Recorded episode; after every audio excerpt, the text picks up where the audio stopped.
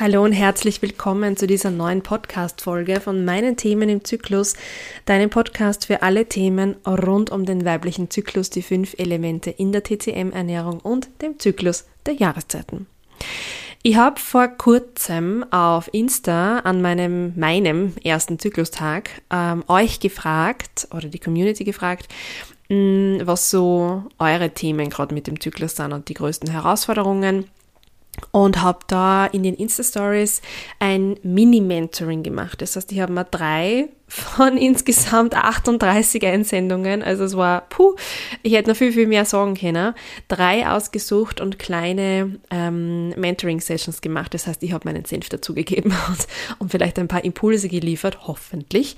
Und diese drei Themen möchte ich auch mh, mm, hier heute aufnehmen, weil in den Insta-Stories oftmals einfach wenig Zeit ist ähm, eh okay, aber deswegen liebe ich ja den Podcast, weil ich dann ein bisschen mehr reden kann und ich direkt in deinem Ohr lande. Und das freut mich sehr. Und ähm, da freut mir ein, wenn dir das auch taugt, also wenn dir dieser Podcast gefällt, dann nimm vielleicht das Handy Kurzname in die Hand und schenk mir eine Sternebewertung auf der Podcast-Plattform, wo du gerade bist.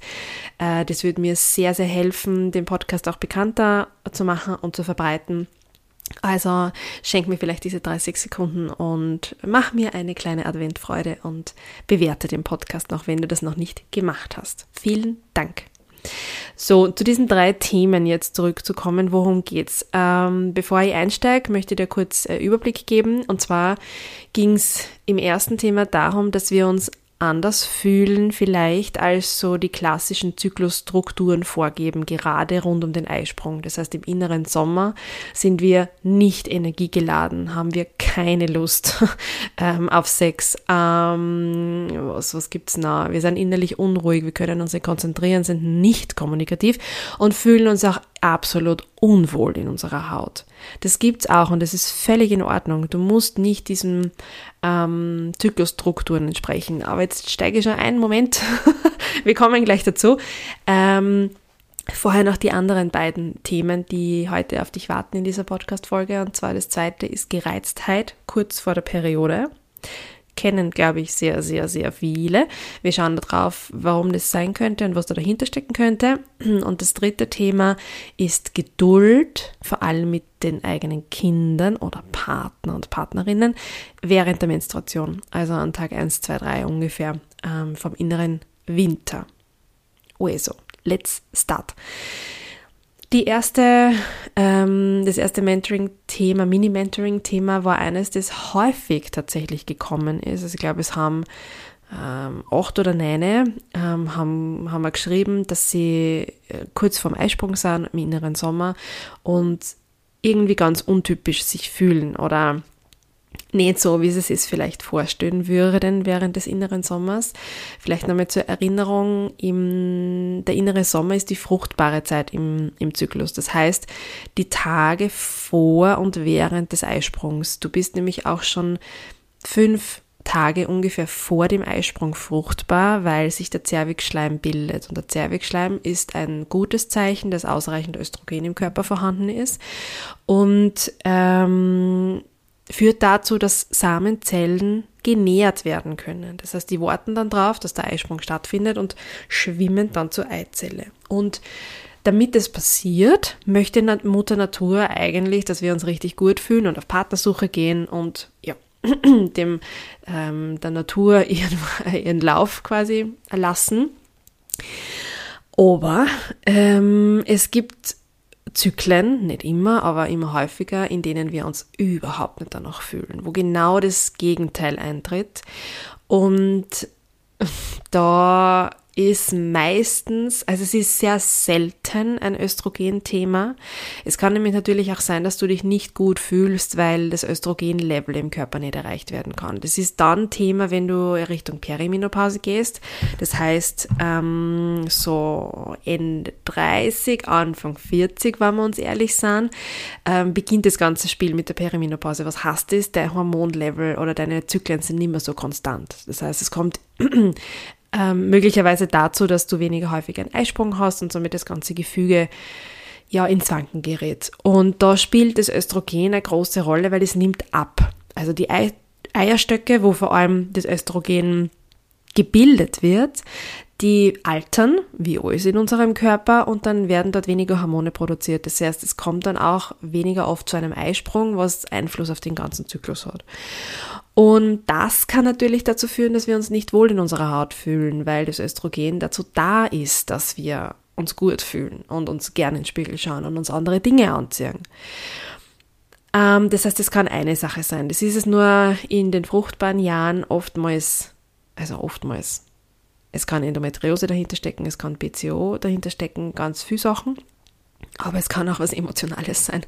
Ähm, es kann eine Blockade oder ein Ungleichgewicht in deinem Feuerelement sein. Das Feuerelement, da sitzen Herz und Dünndarm drinnen, aus meiner TCM-Brille betrachtet. Und ähm, da geht es ganz stark auch um das Thema Fürsorge, Leidenschaft, Herzensthemen.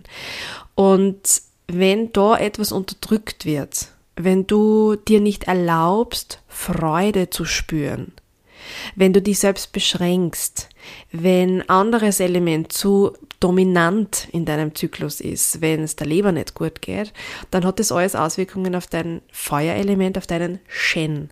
Das Shen, das ist so der Hauptgeist in unserer Geister-WG und äh, sitzt im Herzen. Und das kann halt dazu führen, dass diese, dieser innere Sommer nicht wie ein innerer Sommer. Das ist wie wenn es vier Wochen ringt im Sommer. Wenn du in Italien im Urlaub bist, am Strand und dir eigentlich ein geiles Wetter erwartest und dann ringt es vier Wochen. So kann der innere Sommer auch ausschauen. Und da musst du hinschauen. Überleg dir mal, könnte es sein, dass es meinem Hormonsystem nicht gut geht? Das heißt, wie hoch ist mein Stresslevel im Alltag? Ähm, nehme ich Medikamente?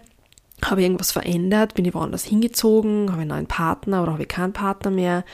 Ganz, ganz viele Dinge. Bin ich Mama geworden und komme mit meiner Mama-Rolle nicht klar? Oder habe ich Themen mit meiner Mama? All diese Dinge spielen da eine große Rolle, wenn es um dieses Thema innerer Sommer geht.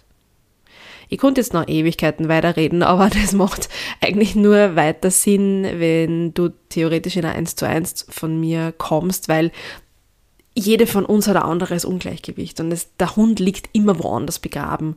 Und da komme ich halt erst drauf und kann äh, gute Tipps geben, wenn ich weiß, wo dein Ungleichgewicht liegt. Das heißt, wir nehmen uns jetzt das zweite Thema vor.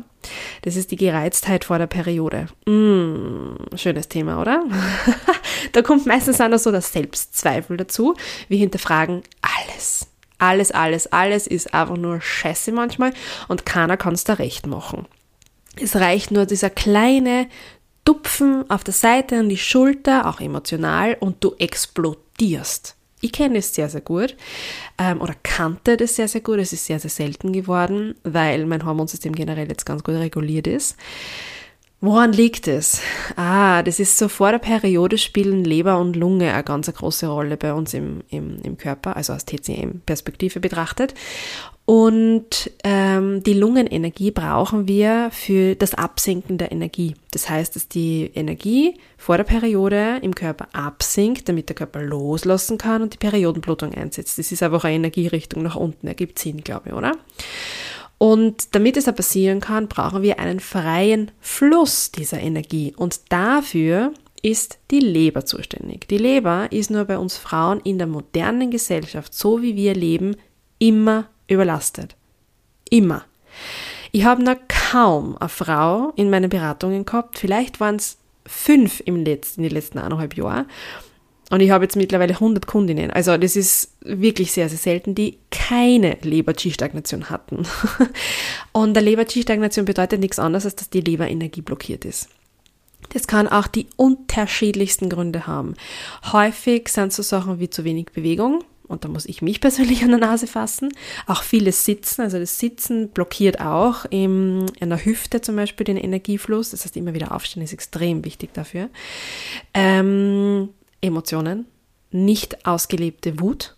Also wenn du da deine Emotionen ständig schluckst, dann kann der Körper irgendwann nicht mehr schlucken und muss explodieren. Er muss die Energie freigeben. Es geht gar nicht anders. Ähm, und du nimmst deine Weiblichkeit nicht an. Du beschäftigst dich ja nicht damit und deine Gebärmutter ist nicht deine Freundin, sondern irgendetwas, wofür du dich schämst, das dich anekelt oder zu dem du gar keine Beziehung hast. Das sind ganz tiefe Themen, die kann man hier im Podcast nicht für dich lösen, aber das ist etwas, wo, boah, da geht's tief. Da liegt so viel begraben, weil wir in diesem Patriarchat, wo wir leben, ähm, einfach unterdrückt worden sind, jahrhundertelang. Das ist in deinen Genen drinnen, aus den Vorfahrinnen. Und wir lernen nicht, dass diese weiblichen Qualitäten, die wir haben, wertgeschätzt werden in der Gesellschaft. Deswegen ist 28 Tage entstanden übrigens. Also dieses Lernen von dem, was uns ausmacht, von den Facetten, die wir haben, weil auch das vor deiner Periode, diese gereizte Sandra, ist eine Facette von dir. Und die kannst du lieben lernen oder zumindest akzeptieren. und dazu, dabei helfe ich dir voll gern, wenn du magst. Ja, und dann, das letzte Thema ist Geduld, vor allem mit den Kindern während der Menstruation.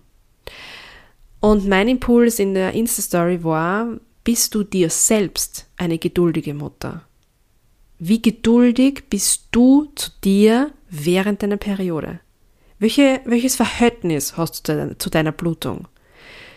Schämst du dich dafür? Nervt sie dich? Kommt sie mit Schmerzen daher? Denkst du dir, Alter, warum muss ich das haben?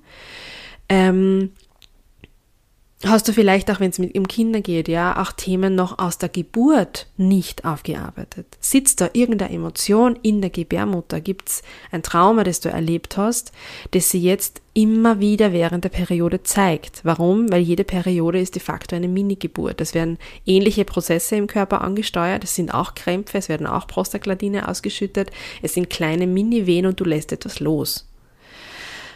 Das heißt, hier mal zu schauen, wie bist du als Mutter zu dir und gibt es Mutterthemen für dich? Gerade wenn du, wenn du Mama bist und Kinder hast. Wenn du keine Kinder hast und dennoch das Gefühl hast, bist du deppert, ich bin einfach richtig ungeduldig und nicht gelassen während der Menstruation. Ich finde Gelassenheit und dieser klare Blick auf die Welt und auf dich und deine Bedürfnisse während der Menstruation ist ein unfassbares Geschenk, das sehr viele Frauen noch nicht empfinden. Warum? Weil Schmerzen drüber liegen, weil Scham drüber liegt, weil Ekel drüber liegt, weil, weil, weil, weil, weil. Heißt hier die Beziehung zu deiner Periode zu hinterfragen und dir zu überlegen, wie spreche ich mit mir eigentlich während der Periode? Was sage ich direkt oder indirekt meinem Uterus?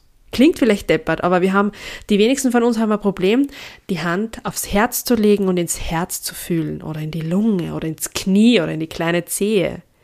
Aber kannst du die in deine Gebärmutter reinfühlen? Ich habe das lange Zeit nicht können. Ich kann es jetzt ungefähr seit zwei Jahren, was mir super hilft bei meinen Regelschmerzen, die de facto nicht mehr da sind.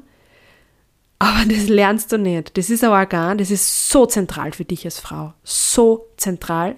Und du lernst nicht, die damit zu verbinden. Das ist nichts Esoterisches, wirklich nicht. Da geht es darum, dass du wie deinen Beckenboden auch trainieren kannst, die Muskulatur, um deine Gebärmutter oder deine Gebärmutter selbst zu entspannen. Weißt du, wie angenehm das ist, wenn man das hinkriegt? Kann ich sehr empfehlen. Und auch hier lade ich dich ein, schau näher drauf. Beschäftige dich mit dem Thema Periode. Gerne mit mir, muss auch nicht sein, kauf dir ein Birchel und beginn mal mit dem Thema. Es gibt Gott sei Dank eh schon sehr, sehr viel am Markt, das du relativ kostengünstig erstehen kannst. Wenn du das aber Gefühl hast, du magst es mit mir machen, weil das die Abkürzung ist, wenn wir uns ehrlich sind, dann äh, schau dir die 28 Tage an. Die beginnen wieder Ende Februar und vielleicht ist das was für dich oder deine Freundin oder kommt es gemeinsam. Ähm, genau, aber dann könnt ihr sich auch darüber austauschen. So, jetzt bin ich eh schon bei 13 Minuten irgendwas. Ähm, das waren so ein paar Impulse zu Themen, die euch derzeit beschäftigen, die dich vielleicht auch gerade beschäftigen. Ich hoffe, ihr habt da ein paar Perspektiven, Blickwinkel, Impulse dalassen können und du kannst etwas damit anfangen. Wenn du noch mehr solche Impulse haben möchtest, dann ist vielleicht auch mein Newsletter was für dich. Findest du die Anmeldung auch in den Show Notes.